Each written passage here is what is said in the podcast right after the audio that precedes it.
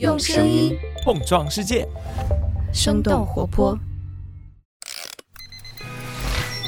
开始以来，欧美不知道你最近在社交媒体。生动早咖啡与你轻松同步日常生活与商业世界。嗨，早上好呀！今天是二零二三年的九月十八号，星期一。这里是生动早咖啡，我是来自生动活泼的梦一，几条商业科技轻解读，和你打开全新的一天。上周五，也就是九月十五号，苹果开启了 iPhone 十五系列手机的预售。尽管需要等待一周的时间，但是在开售几分钟之后，苹果官网就出现了崩溃的迹象，很多的消费者都遇到了页面卡顿、无法支付的情况。天猫相关负责人表示，iPhone 十五 Pro Max 销售最快，iPhone 十五 Pro 的销量也非常高。这两款使用了三纳米工艺芯片的手机，也是苹果在发布会上着重介绍的产品。除了在性能和续航方面的提升，苹果甚至表示，《生化危机》《死亡搁浅》还有《刺客信条》等等主机游戏也会登录到 Pro 系列的两款手机上。和上一代产品相比，iPhone Pro 系列的两款产品在售价上并没有太大的变化。那苹果是怎样做到涨薪不涨价的呢？iPhone 十五系列手机又会面临什么样的挑战呢？我们今天的清解读就与此相关。在这之前，我们先来关注几条简短的商业科技动态。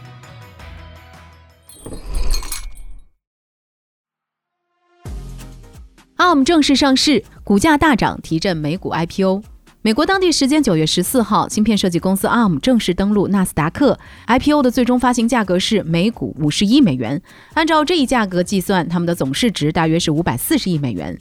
ARM 的股票在 IPO 之前就获得了十倍的超额认购。上市的第一天，ARM 的股价上涨了大约百分之二十五，总市值达到了六百八十亿美元。ARM 的上市不仅是今年全球最大的 IPO，也成为了科技行业历史上的第三大 IPO，规模仅次于阿里巴巴和 Meta。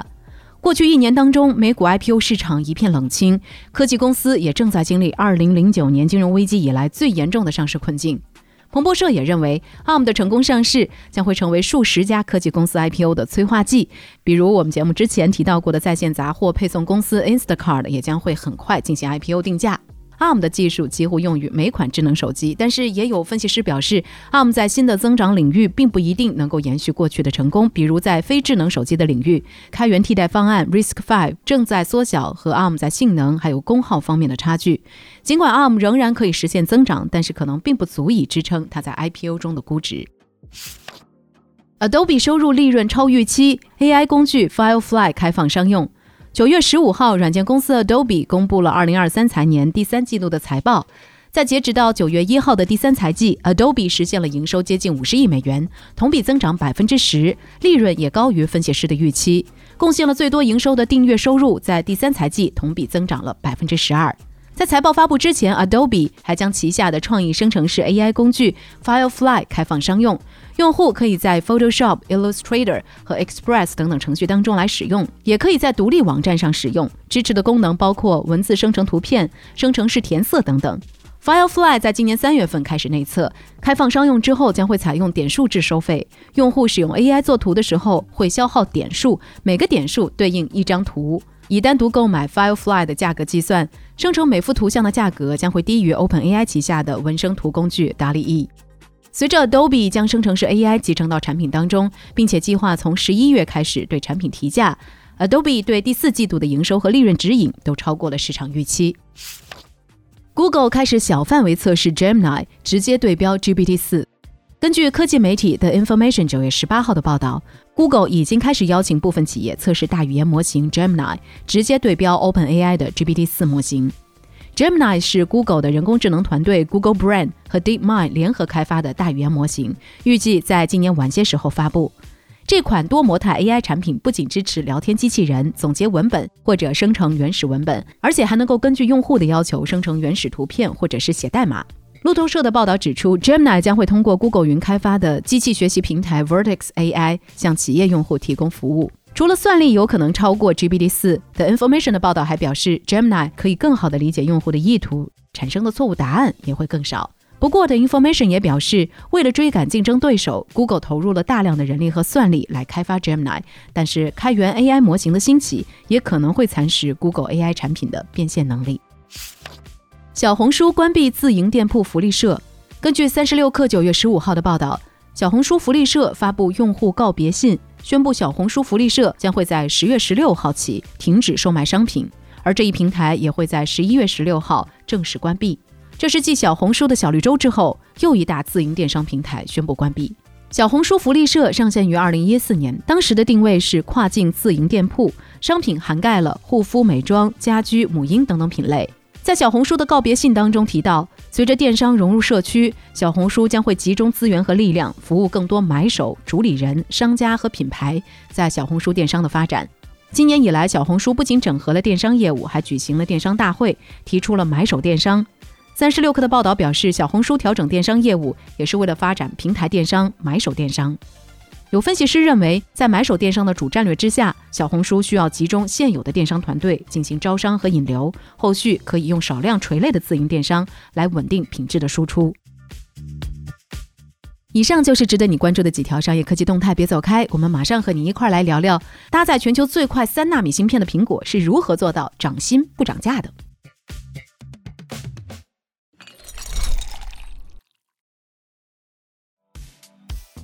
欢迎来到今天的精解读。今年的苹果发布会召开之后，很多人都发出了平平无奇的感慨。除了肉眼可见的 Type C 充电口和全系列都用上了灵动岛，iPhone 今年外观的更新并不是很明显。不过在 Pro 系列机型当中，苹果的 A 十七 Pro 芯片也是全球首个采用了三纳米制成的手机芯片。苹果表示，A 十七 Pro 芯片集成了一百九十亿颗晶体管，晶体管之间仅有十二个硅原子宽度的缝隙。第一财经的分析认为，三纳米制程为苹果芯片提供了自2020年以来最大的性能和效率的飞跃。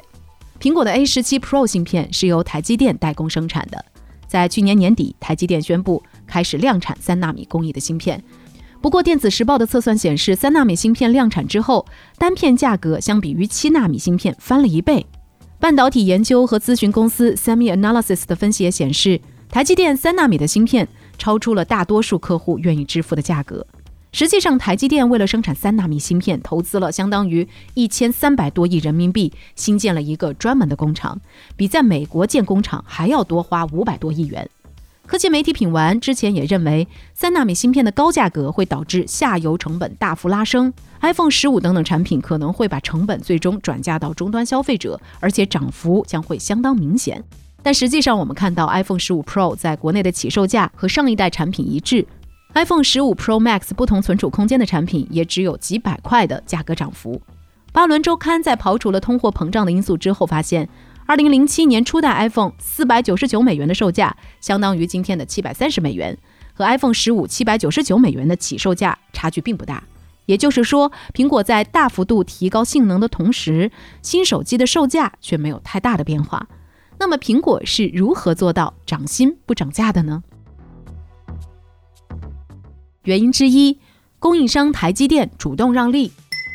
科技媒体的 Information 的报道显示，苹果这次不仅能够优先的使用台积电的三纳米技术，在三纳米芯片工艺还没有完全成熟的情况下，产生的报废芯片也不会再按照行业的惯例由苹果来买单，而是由台积电自己来承担。这样一来，就可能会帮助苹果省下几十亿美元的费用。不过，台积电和苹果之间打破行业惯例，只交付合格芯片也并不是首次。实际上，在2019年的时候，台积电就曾经花了超过5.5亿美元为报废的芯片买单，苹果是受益的客户之一。对台积电来说，这看起来像是赔本的买卖，但其实来自苹果的巨额订单能够让他们打磨工艺，更快地把芯片技术推向成熟。一旦台积电三纳米芯片的良品率提升之后，他们未来也可以从其他客户那里赚取更高的利润。曾经在英特尔、高通担任研发高管的业内人士表示，二零一八年台积电就曾经靠着为苹果生产大量的七纳米芯片订单，只用两个多月的时间就实现了过去花二十多个月才能实现的产能。另外，台积电愿意向苹果让利的另一大原因在于，苹果是台积电在全球最大也是最重要的客户之一。去年，苹果一家公司就为台积电贡献了接近四分之一的营收，远超台积电的其他客户。在过去的十年里，双方的合作金额也一路从十亿美元增长到了一百六十多亿美元，让台积电的收入也跟着翻了两倍。这也让他们越来越重视维护和苹果的长期合作关系。根据台积电前工程师透露，尽管高通、AMD 等等芯片巨头也都是台积电的客户，但只有苹果能够获得独一无二的 VIP 待遇。比如，台积电往往会优先解决苹果遇到的问题，甚至当苹果的其他供应商出现相关问题的时候，台积电也会派工程师前去协助处理。有分析师曾经对科技媒体的 Information 表示，失去华为等等潜在大客户的制衡之后，苹果对台积电的重要性进一步的凸显，双方之间的绑定合作也从手机拓展到了虚拟现实领域。再加上近些年来，苹果为了减少对高通的依赖，还一直在尝试自研 5G 基带芯片。这对于台积电来说，他们未来或许能够拿下苹果更多的代工业务。原因之二，苹果面对供应商拥有更大的主导权。科技媒体品玩的分析认为，苹果的 CEO 库克十分注重供应链的安全和主导权。一旦有厂商过于强势，让苹果感受到压力，他们就会启用不同的供应商来强化议价权。在核心领域，苹果就一直倾向于同时和两个甚至是更多的供应商来合作。比如在 iPhone 的组装上，富士康一直是苹果最大的合作伙伴。但是最近几年，苹果把部分的订单也分给了立讯精密、伟创等等其他的代工厂。金融时报的报道显示，从今年年初开始，立讯精密开始组装 iPhone 十四 Pro 系列手机，打破了高端 Pro 机型一直由富士康独家组装的局面。在苹果的扶持之下，立讯精密已经成为了一个市值超过两千亿人民币的公司。尽管目前台积电是苹果唯一的芯片供应商，但是一位台积电的前工程师曾经透露，二零二零年台积电生产的 iPhone 十二处理器出现问题的时候，作为补偿，苹果一度要求台积电白送给他们一些芯片。二零零七年推出第一代 iPhone 的时候，苹果的芯片供应商还是三星，直到二零一六年，台积电才完全取代三星，成为了苹果唯一的芯片制造商。但是三星比台积电更早的宣布了大规模生产三纳米芯片。《芯片简史》的作者汪波认为，如果三星能够拿出良品率和产能都能够保证的三纳米解决方案，那么苹果去台积电化就将会成为定局。另外，另一家芯片厂商英特尔的产品也将会在今年下半年量产。原因之三，把新技术先用在更贵的机型上来降低成本。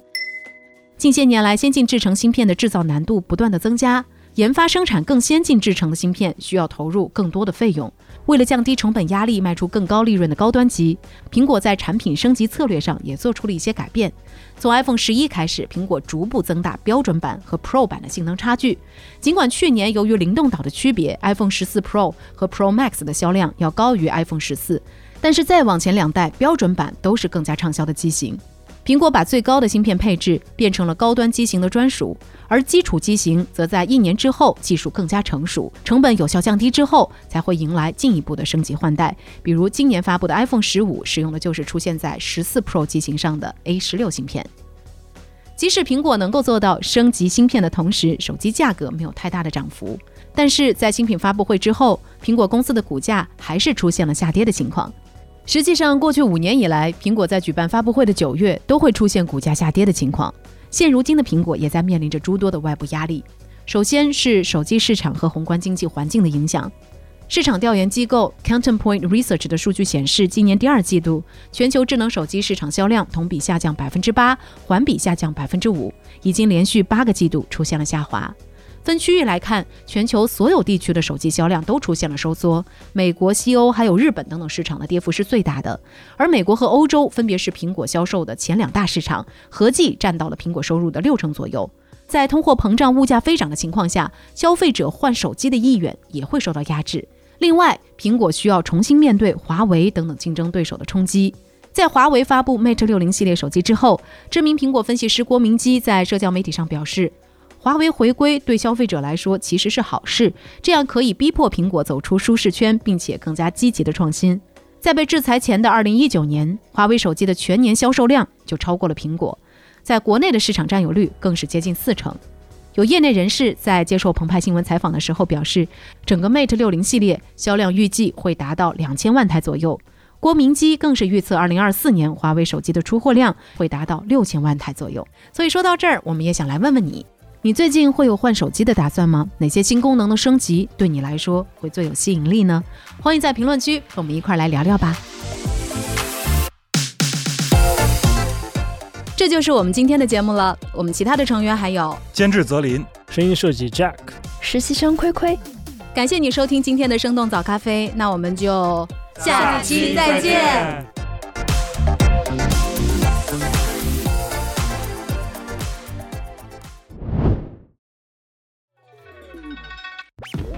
大家好，我是文化有限超哥，今天我来和大家分享我的起床日常。最近我刚给自己培养了一个起床以后的小的锻炼项目，就是我每天早上会花大概十五到二十分钟左右的时间练一套八段锦啊，八段锦，我们中华民族历史悠久的传统健身项目。我看好多网上呢有人会说说八段锦有各种各样的养生。还有玄学的奇效啊！但是我练八段锦，我就感觉它就是一个简短版的瑜伽。为啥这么说？它只有八个动作，我觉得特别适合我这种运动的困难户啊，没有特别复杂。另外，它的动作特别适合我们这种办公室久坐或者地铁上久站的人群，因为它的八个动作都能对我们的肩颈、腰还有手腕什么之类的都有特别好的拉伸和放松的效果。另外，因为它很缓慢，还能配合上呼吸，我就觉得特别像瑜伽，甚至还能达到一些冥想的作用。然后做完了以后，身体微微出汗，可是心率又不会很高，没有很难受，就完全不影响后边的工作，而且整个人做完之后就散发着一种平静慈祥的光芒，哼，还挺有意思。行，这就是我今天要跟大家分享的我的起床日常，希望大家今天能够度过从容和松松弛的一天。